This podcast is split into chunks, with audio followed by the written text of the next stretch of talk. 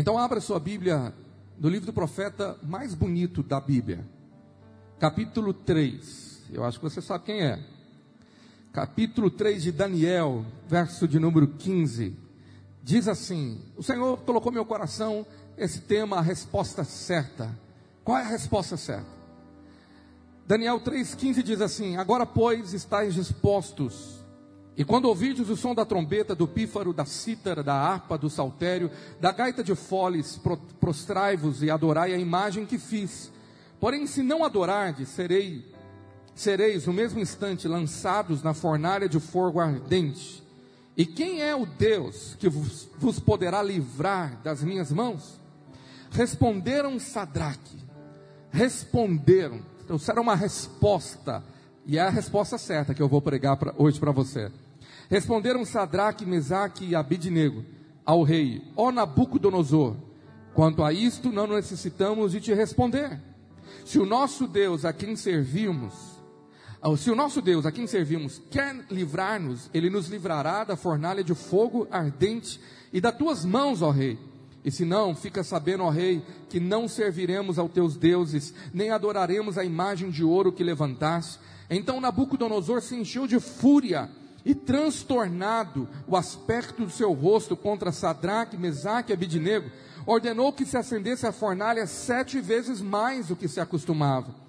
E ordenou aos homens mais poderosos que estavam no seu exército que atassem a Sadraque, Mesaque e Abidnego e os lançassem na fornalha de fogo ardente. Senhor, essa é a tua palavra, que ela traga vida, que ela traga salvação, transformação, edificação e consolo cumpra aquilo que lhe apraz, em nome de Jesus.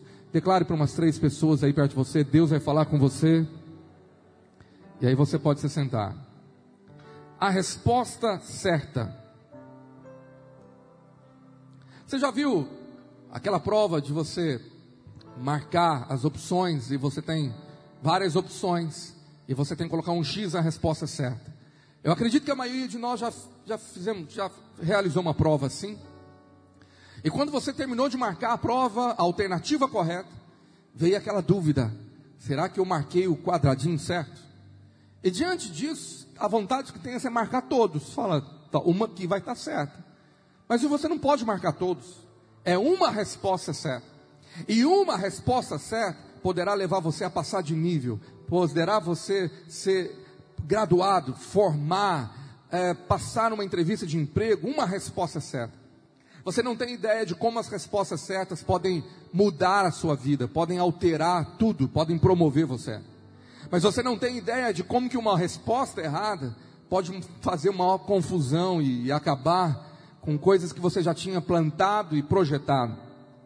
E nós temos aqui a história, uma das mais famosas da Bíblia, de um rei cheio de orgulho, que levanta uma estátua de 27 metros por 2 metros e 20 de largura, de ouro, e ele convoca toda a nação da Babilônia para se prostrar e adorar, idolatrar a imagem criada uh, que ele criou. Então, fiscais viram que três judeus, os amigos de Daniel, eles não se prostraram. E é interessante que já deveria ser morte na certa, mas Nabucodonosor tinha, tinha uma graça com aqueles três, porque eles foram promovidos, eles tinham ah, algumas funções, então ele dá uma alternativa ele dá uma opção, ele dá dois quadradinhos. É o seguinte, ele falou: vocês se dobram, marca o quadradinho, vou me prostrar e vocês vivem, está resolvido. Mas se marcar o quadradinho errado, se marcar não me prostrarei, eu vou jogar vocês na fornalha agora. E aí vem a resposta certa que eu quero ministrar. Eu me lembro, irmãos, na minha infância, quando eu tinha a oportunidade de entrar no gabinete pastoral do meu primeiro pastor, que me batizou, da qual eu amo muito. Ele tinha um quadro atrás da sua mesa, que sempre eu ficava olhando para aquele quadro, uma imagem, e eu não me lembro os detalhes da frase, mas eu me lembro que a ideia da frase que tinha no quadro é: Mesmo quando eu não entendo, ainda assim confio em ti. E era interessante que quando eu chegava no gabinete dele, a primeira coisa que eu via era o quadro, e eu lia aquela frase. E às vezes ela não fazia tanto sentido para mim. Até que eu comecei a passar as primeiras provas, das quais eu não entendia o porquê Deus permitiu algo. Eu não entendia o que estava acontecendo. Eu não entendia o porquê eu estava vivendo uh, daquela maneira. E às vezes eu não tinha a resposta correta, que as pessoas me perguntavam, por que disso? Por que daquilo? Sabe, hoje pela manhã, quando eu recebi esse áudio, logo que eu acordei, da nossa querida irmã, da qual eu estava conversando com ela todos os dias, como que o Breno está? Nós estamos orando, e eu vinha para a igreja e nós clamávamos. Sabe, aquela minha convicção de fé era cura, era milagre. Ele tinha sido entubado, a situação estava séria, pegou uma infecção além da situação do coronavírus, e depois tiveram que fazer alguns procedimentos ali mais difíceis, e, e nós seguimos confiantes, até a notícia boa de ontem, e a notícia da sua morte nessa madrugada. E quando eu pensava e orava por ela, eu vinha na minha mente como está o coração dela. O que pode vir numa situação dessa que nossa geração está atravessando sobre perguntas, Deus, por quê? Porque o Senhor levou alguns, porque o Senhor levou um jovem, porque o Senhor tem permitido isso. E eu me lembro do quadro na parede do meu pastor. Mesmo quando eu não entendo, ainda assim eu confio em Ti. Deixa eu te dizer uma coisa. Algumas pessoas, servas de Deus, homens de Deus, mulheres de Deus, não têm sabido como fazer uma oração certa pelas pessoas, por situações da qual nós nos encontramos, porque são situações completamente novas. Sabe quando uma geração é pega assim de surpresa? Eu ouvi alguns pastores, homens de Deus, e eu ouvi de vários dizendo o seguinte: parece que Deus não permitiu que antes do ano de 2020 houvesse nenhum anúncio profético, nenhuma a visão, não, não, se, não se ouviu isso com tanta uh, clareza ou frequência, um prenúncio do que poderia vir, e de repente algo pega a população mundial de surpresa, inclusive nós, que estamos aqui de passagem por esse mundo. E a pergunta é: como orar nesse tempo? Qual é a resposta certa de oração e diante das pessoas? Se nós não soubermos responder isso, nós podemos correr o risco de vermos pessoas da qual nós amamos e pessoas sinceras, magoadas com Deus. Por que pessoas magoadas com Deus? Porque elas não entendem o porquê Deus permitiu. Porque elas não entendem o porquê que Deus fez ou não fez, ou não respondeu, ou deixou de responder, ou não respondeu como elas queriam, ou de fato porque que algumas pessoas, pessoas foram levadas pelo Senhor. A, com certeza resposta que, que, respostas que nós só teremos na eternidade. A própria Bíblia nos mostra isso. Coisas que foram ocultas a nós, diz lá em Deuteronômio, que cabem somente ao Senhor, mas que na eternidade nós teremos o quadro completo. Jesus disse um dia aos seus discípulos: tem coisas que hoje eu faço e vocês não entendem, mas daqui a pouco vocês compreenderão. E de fato isso aconteceu muitas e muitas vezes na vida dos discípulos que seguiam Jesus.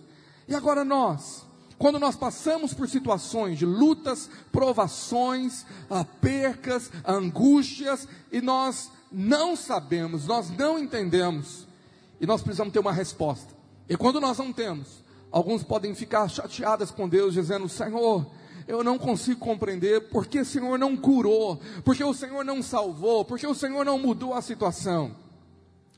Qual é a nossa postura como igreja diante desses fatos que estão tão perto de nós durante essa pandemia, como devorar. Alguns talvez ficam em dúvida: eu devorar por cura?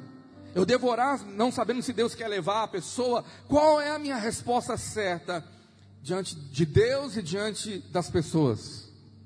Sabe, eu creio que em todas as situações que nós somos provados a não ter respostas, a primeira coisa que está sendo provada, e a Bíblia revela sobre isso, é a nossa fé porque o justo viverá pela fé. Está sendo provada a nossa firmeza da nossa fé em Deus. Em segundo lugar, está sendo provado o meu posicionamento e a minha resposta diante de situações que eu não compreendo, que eu não entendo porque Deus está permitindo aquela luta.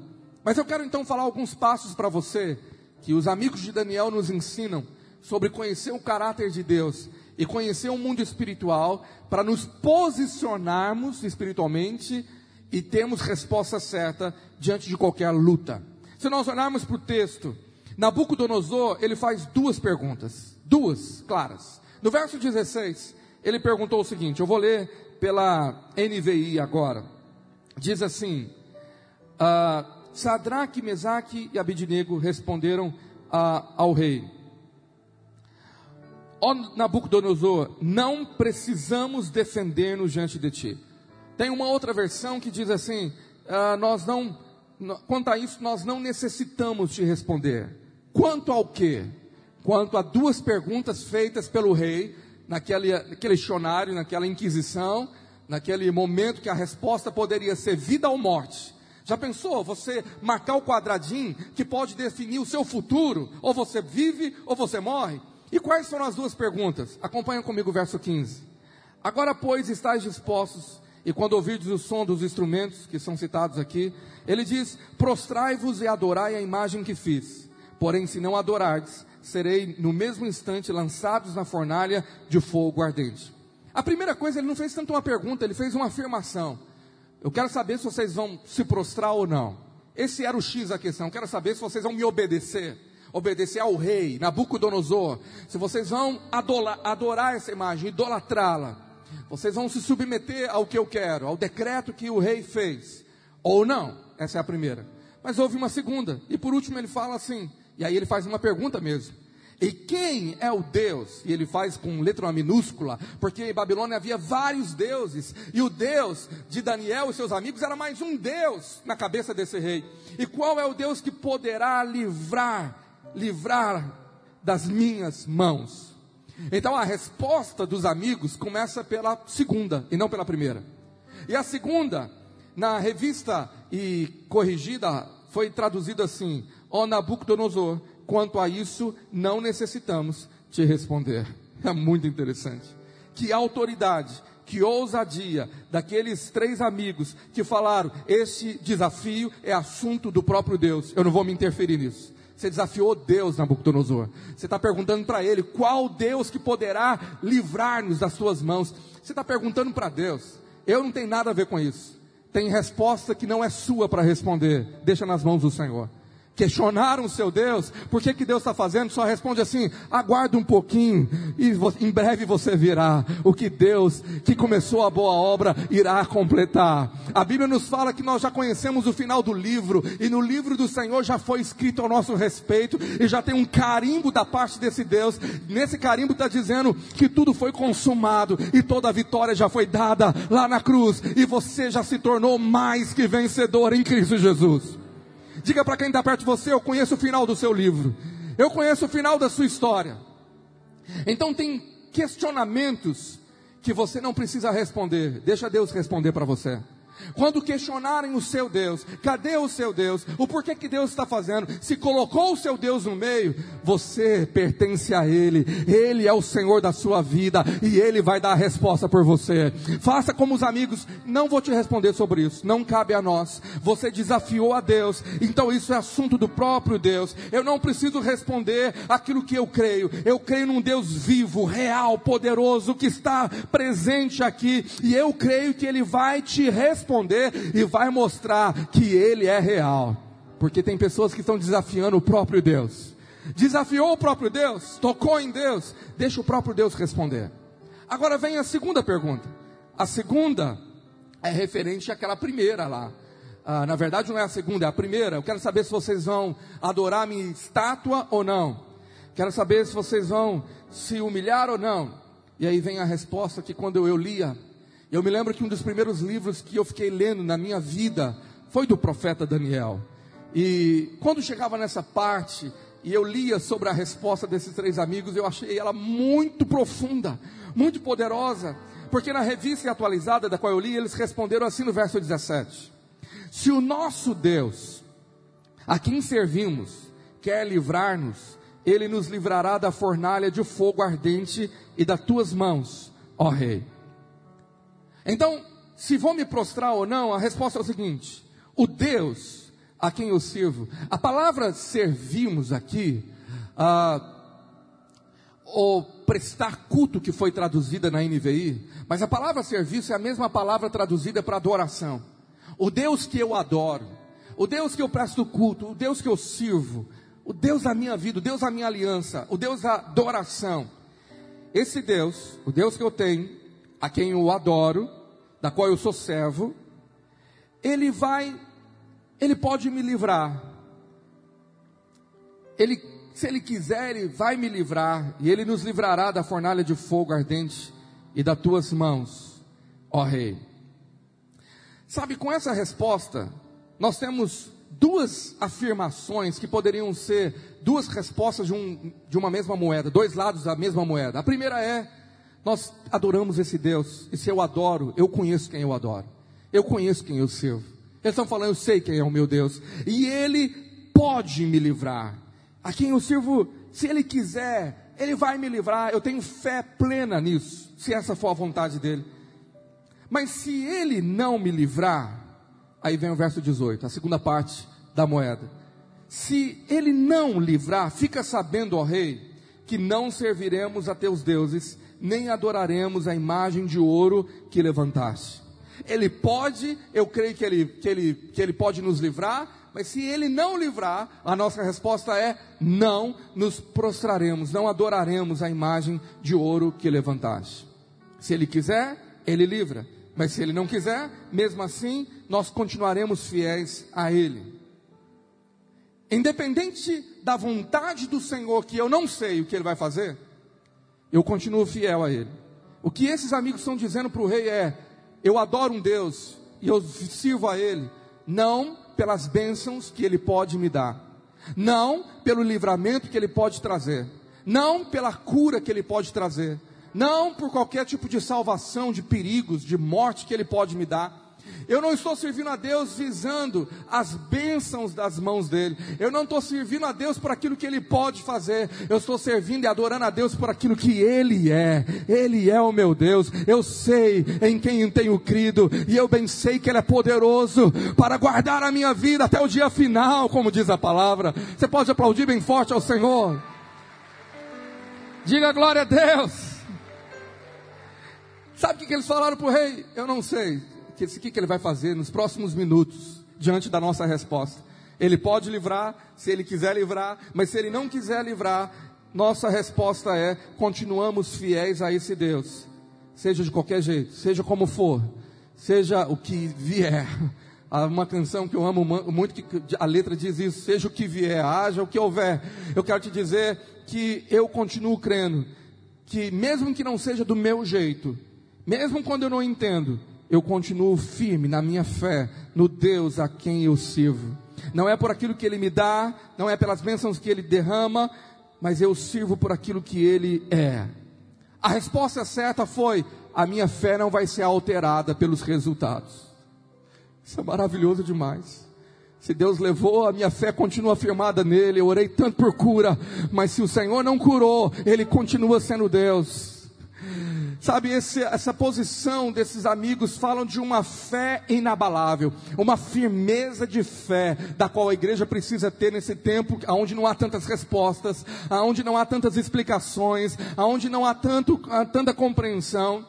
Mas eu amo, porque no original, a maneira que eles falaram, e que poderia ser traduzido, e foi traduzido por outras versões que eu separei aqui, eles falaram dessa maneira mesmo. A, a ideia foi: ele é poderoso para fazer. Se ele quiser, ele livra. Se ele não quiser, ele não livra, mas nós continuamos fiéis ao nosso Deus. Nós não vamos deixar de adorar. Essa é a ideia. Mas o original, a melhor tradução que poderia dar, dar do que eles falaram no texto original, e é interessante que vários textos de Daniel não foi escrito em hebraico, sabia disso? A maioria, grande, todo o Velho Testamento foi escrito no hebraico, mas muitos textos aqui foram escritos em aramaico e textos de Daniel foram escritos em aramaico. E o original poderia ser assim. Eu vou ler pela uma versão chamada TB tradução brasileira. Se assim for, eu estou no verso 17. O nosso Deus, a quem nós servirmos, pode livrar-nos da fornalha de fogo ardente. Então eles falaram isso. Ele pode nos livrar. Rei, hey, Ele é Deus. Não há impossíveis para Ele. Ele é Senhor. Se Ele quiser, isso para Ele não é nada. Mas a outra parte que eu li na revista atualizada, que é a mais é, comum, diz o seguinte: se ele, se ele quiser, quer livrar-nos, ele nos livrará da fornalha de fogo ardente. Deu essa ideia, se ele quiser, ele nos livrará. Então dá a entender que talvez eles não estavam tão convictos que o milagre iria acontecer. Eles só ficaram nessa primeira posição. Não estou nem aí. Se, se não livrar, eu vou estar com ele agora. Eu creio no Senhor. Então eu sei que Ele pode, mas se Ele não quiser fazer isso agora, aleluia, eu, não, eu vou continuar firme na minha fé. Se fosse só aí, estava maravilhoso. Mas o que eles falaram depois, se Ele pode livrar, e se Ele nos livrar, vai ser maravilhoso. Mas no original, quando eles terminaram essa ideia, eles falaram essa frase para o rei Nabucodonosor: Se assim for, o nosso Deus a quem nós servimos pode livrar-nos da fornalha de forgadentes. Aí eles falaram assim: E ele nos livrará das tuas mãos, ó rei. E ele há de nos livrar dessa fornalha. Então eles falaram essa ideia que eu contei para você até agora, mas eles foram um pouco além. Eles foram muito ousados dizendo: "Mas nós cremos que ele vai nos livrar". Que ousadia! Que resposta certa! Porque talvez a maioria de nós, até eu mesmo, eu ficaria só na primeira parte. Olha, eu creio nesse Deus. Ele é Deus se ele fizer ou se não fizer. É como aquela canção que nós cantamos muitas vezes, ele continua sendo Deus. Todos aqui conhecem. Estava maravilhoso. E muitos parariam por aqui. Minha fé está firmada em quem ele é. Ponto. Mas esses três homens de fé, Além de falar isso, eles foram um pouco além. Eles encheram uma ousadia e falaram assim: e Ele vai nos livrar dessa fornalha de fogo ardente, Ele vai nos livrar de você. Meu Deus! Uau! Que certeza de fé! E a primeira dúvida, a primeira pergunta que poderia surgir na cabeça de um dos três, ou de alguém que estava do lado, se você estivesse lá do lado deles, é: e se der errado? E se esse negócio não acontecer? E se essa palavra afirmativa, esse pensamento positivo, se essa confissão aí é de vitória, se esse triunfalismo todo der errado, daqui a alguns minutos a gente vai ver. Vamos ser jogados na fornalha de fogo ardente. E se pegar fogo, talvez a gente vai ficar meio humilhado, meio envergonhado. Cadê aquela coragem toda? Cadê aquela fé ousada? Que falou diante de todo mundo que queria, precisava ouvir: Deus vai fazer. Parece que isso é loucura. Isso é uma fé fantasiosa, sem base. Por quê? Porque como que nós temos convicção que Deus de fato vai fazer o que eu declarei? E se não for a vontade dele? E se não for o querer de Deus? Na revista corrigida, foi traduzido assim: Eis que o nosso Deus, a quem nós servimos, é que nos pode livrar, e Ele nos livrará do forno de fogo ardente e da tua mão, ó Rei. Ele é o que nos pode livrar, e traduziu assim: e Ele nos livrará do forno. Afirmaram, e Ele vai nos livrar. Na NVI foi traduzido assim, está aqui no telão, versículo 17 se fomos atirados na fornalha em chamas, o Deus a quem prestamos culto pode livrar-nos. E Ele nos livrará das tuas mãos, ó Rei. Aleluia. E Ele vai fazer, ok? Aí você fala, pastor, sabe que eles não estão sendo loucos demais, não? Não poderia ter ficado só na primeira ideia? Se Deus quiser, faz, se não quiser, não faz. E para que ter uma afirmação tão lógica assim? Será que a resposta certa diante das minhas lutas é eu declarar e Ele vai curar, e Ele vai fazer, e o milagre vai acontecer, e a porta vai se abrir, e vai fazer, e pronto, acabou. Será que eu estou honrando Deus? Se eu tiver essa fé ousada, bom, você tem que ouvir uma mensagem que foi ministrada aqui, que é muito poderosa, algum tempo atrás, está no nosso site. A diferença entre esperança e fé. Se você não entender isso, talvez você não vai ter coragem de experimentar uma fé ousada e dar a resposta certa. Porque tem irmãos que ficam de, fazendo declarações de confissões que aparentemente são de fé, mas com uma certa esperança. Não, ele vai fazer, porque eu assim eu espero. Deus vai curar, então Deus vai fazer um milagre, Deus vai fazer aquilo, e eu estou com esperança, mas lá no fundo fica aquele ponto de interrogação: essa foi a resposta certa? Mas e se Deus quiser levá-lo? E se Deus não quiser curar agora? E se for a vontade do Senhor não livrar da fornalha? Pastor, qual é a resposta certa então? Porque eu entendi que é correta a minha fé de falar para todo mundo que Ele continua sendo Deus, fazendo ou não, a minha fé não muda se Deus não fez da maneira que eu achava que deveria fazer. Amém? Você concorda com isso?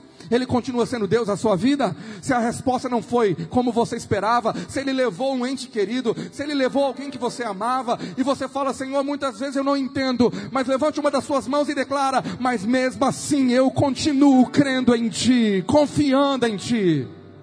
Você pode dizer amém?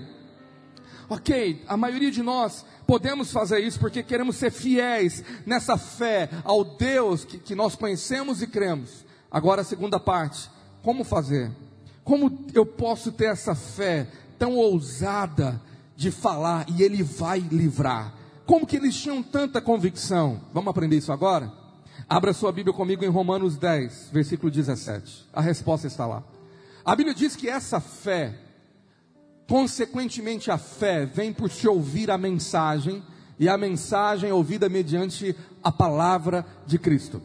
Essa palavra traduzida aqui no original, ela é conhecida, nós sabemos que é a palavra que vem de Deus, saiu da boca de Deus. E para isso nós temos duas palavras que são usadas na Bíblia para revelar o que é a palavra de Deus. Nós temos o Logos. O que, que é o Logos? Logos é a palavra escrita, é a Bíblia que está nas suas mãos é a toda a revelação que Deus deu a nós de Gênesis Apocalipse, isso é o Logos. Mas nós temos uma outra palavra para tradução, e no grego é a palavra rema. O Logos e o rema. O que, que é o rema? O rema é quando Deus pegou aquele logos e vivificou e trouxe uma palavra específica no momento certo, uma palavra viva que foi a resposta para aquele momento, para aquela, aquela necessidade, foi uma palavra própria para você. Deus pega o Logos, a base é o Logos, mas Ele trouxe uma palavra específica, clara e viva para você.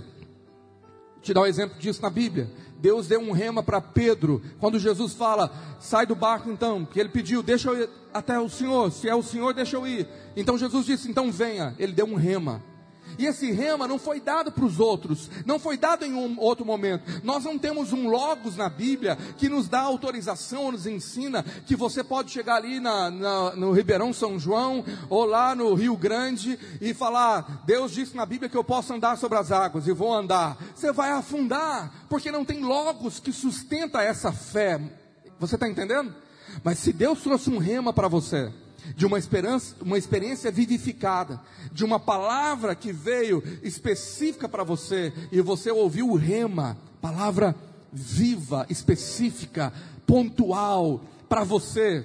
Aí você pode andar sobre as águas. Se você teve essa experiência do rema.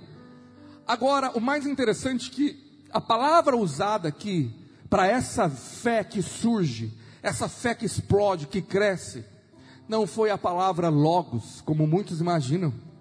Porque muitos, até eu imaginava, que quando eu ouço a Bíblia, quando eu ouço uma mensagem, ah, quando eu estou lendo a Bíblia, eu estou ouvindo a mensagem de Cristo, então a fé está vindo. Isso é certo, é óbvio que a palavra de Deus fortalece, alimenta e gera fé. Mas esse texto específico, essa fé que vem, que surge, a fé ousada, ela vem quando você tem uma experiência do rema quando você, na intimidade com o Senhor, você ouviu a voz de Deus, aprendeu a ouvir o Espírito Santo, e o Espírito Santo testificou algo no seu coração, e você então aprendeu a ouvir a Deus, e você então teve um rema, você fala, eu não sei te explicar, mas Deus falou comigo que Ele vai me livrar dessa fornalha, que Ele vai curar essa situação, Ele falou comigo que Ele vai fazer, e se de fato você ouviu a Deus, e teve o rema, você já tem a fé ousada para se colocar como aqueles três amigos e falar para o rei: e ele vai me livrar dessa fornalha, e ele vai fazer. Por quê?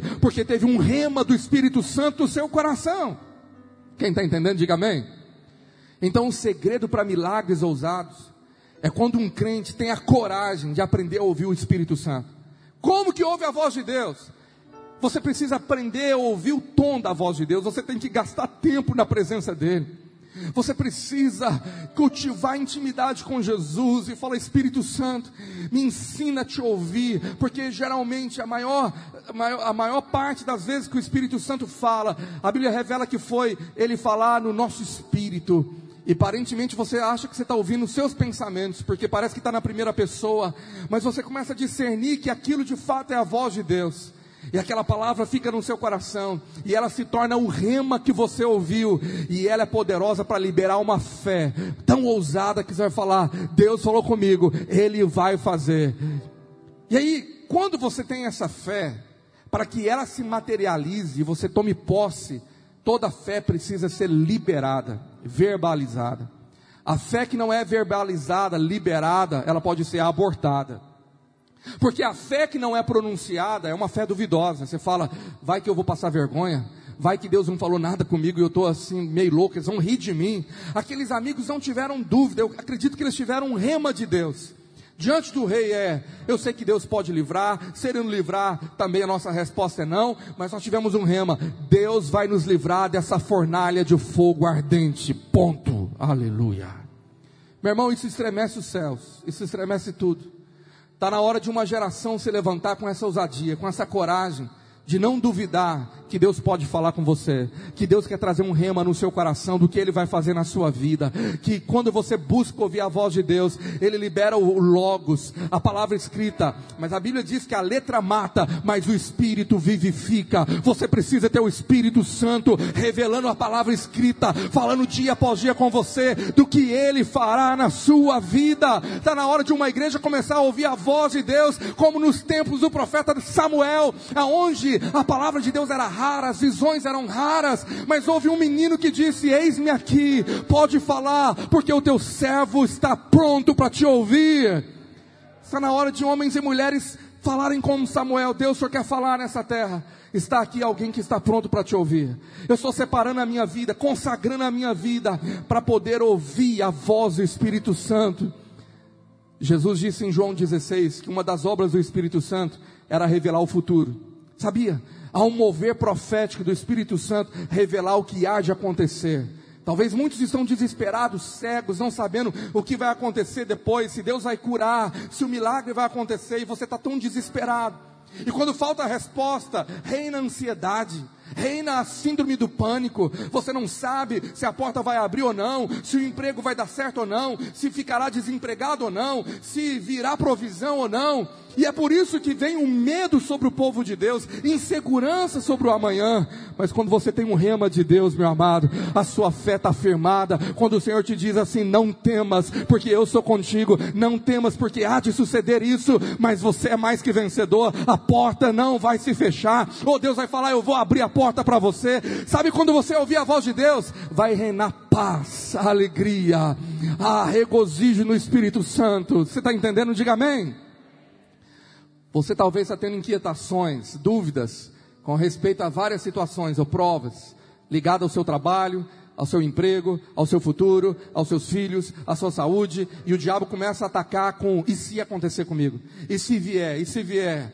Então você tem um Nabucodonosor desafiando você a parar de adorar a Deus, a de crer em Deus e se prostrar aquilo que o mundo está se prostrando, ao espírito de medo, a idolatrar aquilo que o mundo está idolatrando agora, a espíritos contrários à ação desse Deus. Mas está na hora de uma geração nova se levantar, está na hora da geração de profetas se levantar, dizendo: Eu ouvi a voz do Senhor, eu sei o que Ele fará na minha vida, está escrito a meu respeito, o Senhor falou ao meu coração, e Ele me livrará dessa fornalha. Meu irmão, isso vai estremecer sua família, vai estremecer meio mundo, mas eu quero te dizer o que, vai acontecer quando você usar o rema de Deus e liberar uma fé ousada. Eu quero te falar o que vai acontecer. Primeira coisa, você pode liberar e não acontecer do jeito que você falar. Como assim, pastor? Eles passaram vergonha? Se você tem ótica humana, você acha que sim. Porque tem lá três profetas cheios de fé e, e um, um, um, palavreado de como se fosse é, de gíria. E eles peitam aquele, aquele rei. eles estão lá, de certa maneira, num um confronto espiritual. E aí o rei fica irado. ele fica transtornado com aquela atitude que incomodou tanto, que aí no verso de número 19 fala que ele ficou tão irado, Daniel 3,19, que ele mandou acender a fornalha sete vezes mais, de tal maneira que três soldados que foram levar os, os, os profetas, eles morreram quando chegaram próximo da fornalha, o negócio estava além do normal, mas a Bíblia diz que eles entraram na fornalha. Talvez até então o inferno estava rindo, o rei estava rindo, os familiares estavam rindo, os vizinhos estão rindo. Que fé maluca, que fé de criança, que fé fantasiosa, que crente doido, que gente que crê num Deus de uma maneira que não dá para entender. Ele tinha tanta fé, mas lá está acontecendo o que ele falou que não iria acontecer. Mas isso está errado. Em nenhum dos momentos os amigos falaram que eh, não iria entrar na fornalha. Eles declararam que iriam ser livrados do rei, livrados da fornalha. Mas o Senhor permitiu que eles entrassem dentro dela. Nem sempre uma fé ousada vai ser determinante do jeito que você pensou. O Senhor leva a sua fé para determinar o resultado final, mas o processo, o jeito não é seu. O jeito é sempre de Deus, ele sempre vai surpreender você. Quando você acha que ele vem para um caminho, ele surpreende você e vai para o outro. Quando você acha que Deus vai fazer de um jeito, ele faz de um outro jeito, para ele te mostrar que ele é Deus, que ele é soberano, que ele está acima daquilo que você possa imaginar. Você pode dizer amém? Então Deus permite eles entrarem na fornalha. Às vezes Deus não te livra da fornalha, mas às vezes Ele te livra na fornalha. Declare isso para alguém, fala muitas vezes Deus não te livra da fornalha, mas Ele te livrará na fornalha.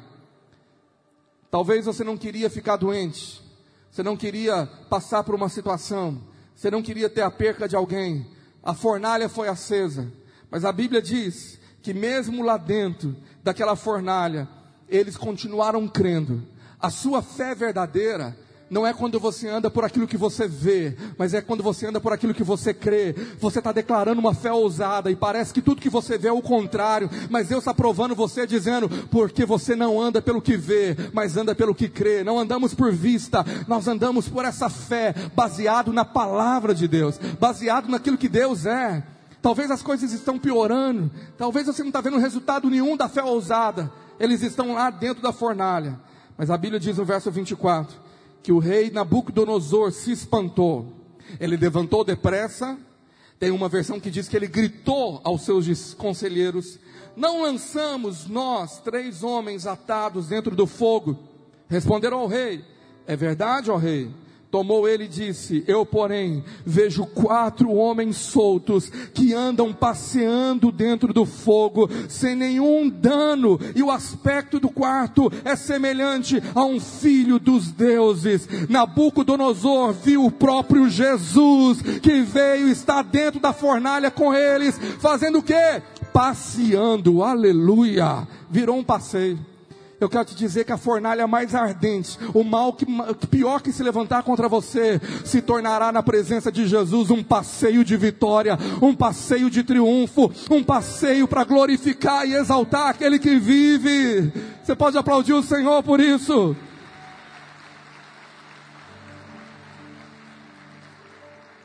Eu amo esses detalhes. A Bíblia fala que eles estavam passeando, passeando mesmo. Eu penso Jesus pegando na mão dos três, Mesaque, vamos dar uma volta aqui dentro.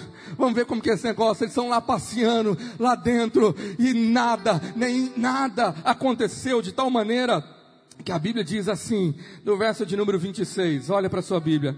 Então Nabucodonosor aproximou-se da, da, estrada, da, da, fornalha em chamas e gritou: Sadraque, Mesaque e Abidnego, servos do Deus Altíssimo, saiam e venham aqui. E Sadraque, Mesaque e Abidnego saíram do fogo. Verso 27. Os sátrapas, os prefeitos, os governadores, os conselheiros do rei se ajuntaram em torno deles e comprovaram que o fogo não tinha ferido o corpo deles, nenhum só fio de cabelo tinha sido chamuscado, os seus mantos não estavam queimados e não havia cheiro de fogo neles. Você pode dizer glória a Deus, você pode aplaudir esse Deus maravilhoso. Não havia nem cheiro de fogo. Eu quero profetizar que isso vai acontecer na sua vida, na sua família. Você que crê num Deus que está passeando com você, que não te desamparou, que prometeu, eu estarei com você todos os dias até a consumação dos séculos. Ele não te deixa no momento da prova, Ele está com você dentro da fornalha. Talvez você está passando uma grande luta hoje, talvez você está num leito de hospital, mas o Senhor está contigo aí, Ele está do seu lado. E eu creio que duas coisas Deus quer fazer. A primeira delas, quando Ele deixa alguém entrar na fornalha, pode ter certeza que Ele vai engrandecer e exaltar o nome dEle, que algo grandioso vai acontecer. Se essa luta foi permitida, então virá uma grandiosa vitória para glorificar o nome desse Deus, porque tudo que Ele fizer será para revelar a Sua glória. Então, olha o verso 29. A Bíblia diz: portanto, Nabucodonosor disse: Eu faço um decreto, pelo qual todo o povo, nação e língua, que disser blasfêmia contra o Deus de Sadraque, Mesaque e Abidinego, seja despedaçado, e as suas casas sejam feitas em monturo, porque não há outro Deus que possa livrar como este. Diga amém. Você lembra da pergunta que ele fez lá no início da mensagem? Quem é o Deus que vai me livrar? Eles falaram assim: Isso eu não vou responder. Sabe quem respondeu? O próprio Nabucodonosor. Deus colocou a resposta na boca dele. Deus vai honrar você. Se tem perseguição, se tem gente se levantando contra a sua vida, fica calado esperando o Senhor, porque a resposta virá da própria boca dos inimigos. E aqui o Nabucodonosor está dizendo para ele mesmo: não há outro Deus como o Deus de Israel. Diga amém. Isso é maravilhoso. Segunda coisa que Deus quer fazer no meio da fornalha. Ele quer te mostrar que em qualquer circunstância, mesmo dentro do fogo, dentro da luta, o seu fim já está confirmado.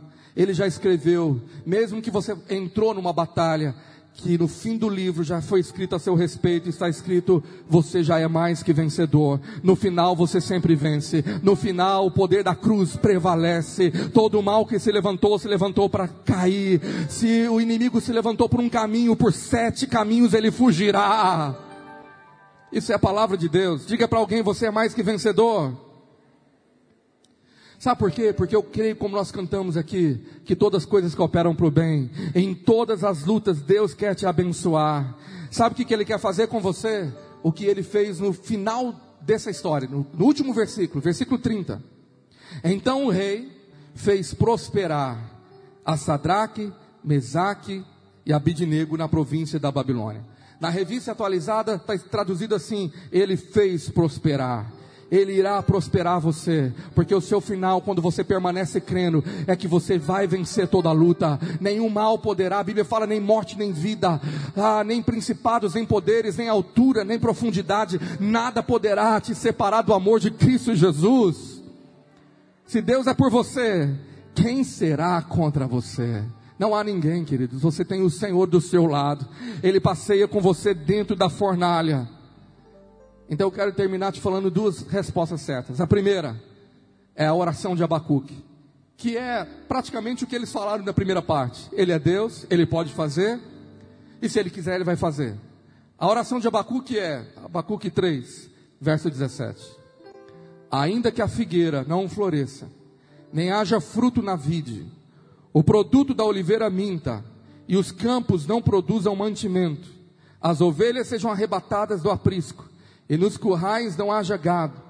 Todavia eu me alegro no Senhor e exulto no Deus da minha salvação. O Senhor é Deus, o Senhor Deus é a minha fortaleza e faz os meus pés como os da corça e me faz andar por lugares altos. Você pode glorificar esse Deus? Essa oração tem que estar na sua boca em todo o tempo. Essa é a atitude de uma fé firme. Mas a segunda parte está baseada numa fé ousada. Quando você recebe um rema do Senhor, quando você recebe a palavra de Deus, e aquela palavra é uma palavra tão clara. Marcos 11, verso de número 22. Vamos ficar de pé para nós lermos esse texto, nós já vamos orar. Marcos 11, verso 22. Respondeu Jesus: Tenham fé em Deus. Vamos ler esse texto bem, bem forte, toda a igreja, aqui pelo telão. Um, dois, três, já. Respondeu Jesus: tenham fé em Deus. Você precisa ter fé agora. Esse é o momento de você mais ter fé. Fé que a palavra de Deus, as promessas vão se cumprir na sua vida. Fé. Você tem fé no Senhor? Ele espera essa atitude de fé. Verso 23. Eu lhes asseguro que se alguém disser a esse monte, levante-se atire-se no mar, e não duvidar em seu coração, mas crer que acontecerá o que diz, assim lhe será feito. Portanto, eu lhes digo: tudo que vocês disserem em oração, creiam que já o receberam, e assim lhe sucederá. Aleluia! Tenham fé em Deus, e eu lhes asseguro que quem tiver fé para dizer ao monte, levanta-se e atira ao mar, e não duvidar no seu coração, mas crer que acontecerá, assim será feito. Todas as vezes que tiver alguém fazendo um pedido de oração, por alguém que está doente, enfermo, entubado, na à beira da morte, eu acredito que a postura e a resposta certa que Deus quer de mim é crer na cura dele e declarar a cura. É falar, nós vamos declarar a cura, ele está curado em nome de Jesus. E nós vamos até o final, como Davi fez quando o filho dele estava doente, jejuando e orando e declarando: O meu Deus é poderoso para fazer o um milagre. E declarar em fé.